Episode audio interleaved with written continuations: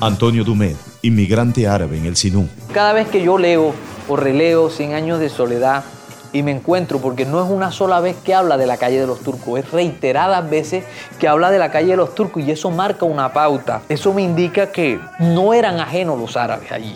Era una comunidad grande, macondiana también, hacía parte de los del pueblo. Fue aquí donde los migrantes empezaron a hacer los trueques con los sinuanos de ropa y jabón por gallinas, en una pacífica convivencia, pero con una enorme dinámica comercial que mezclaba los sentires contagiosos que inspiraban melodías nacidas en el aquí y el ahora. Tomémonos un boca en el baño de un bar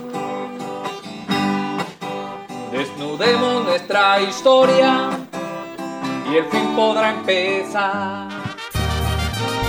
José Miguel Serrano, docente. Si bien es cierto que García Márquez no ha estado presente, como se dice, de cuerpo presente aquí en el SINU, la impronta, la influencia, eh, su presencia intelectual es determinante en los escritores del SINU. En mi infancia yo nací en la calle de los turcos, en la casa de mi abuela María Saher Vanna.